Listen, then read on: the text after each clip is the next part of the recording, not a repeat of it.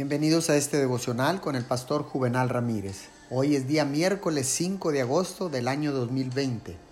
La palabra dice en el libro de Deuteronomio capítulo 28, verso 1, si realmente escuchas al Señor tu Dios y cumples fielmente todos estos mandamientos que hoy te ordeno, el Señor tu Dios te pondrá por encima de todas las naciones de la tierra. Consagración no es todo lo que hay en la santidad Muchos cometen graves errores en este punto. La consagración nos hace relativamente santos. Nuestras vidas se vuelven más santas cuando vivimos cerca de Dios. Consagración es estar apartado para Dios.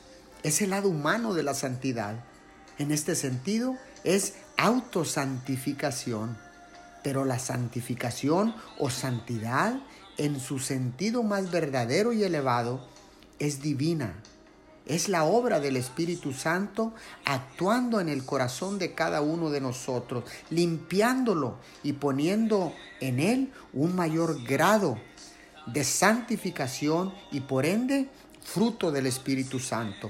Oremos, Papito Dios, en este día te pido que me guíes por la ayuda de tu Espíritu Santo a obedecer y seguir completamente tus mandamientos para que mi vida pueda producir abundante fruto, el fruto de tu Espíritu. En el nombre de Jesús. Amén y amén.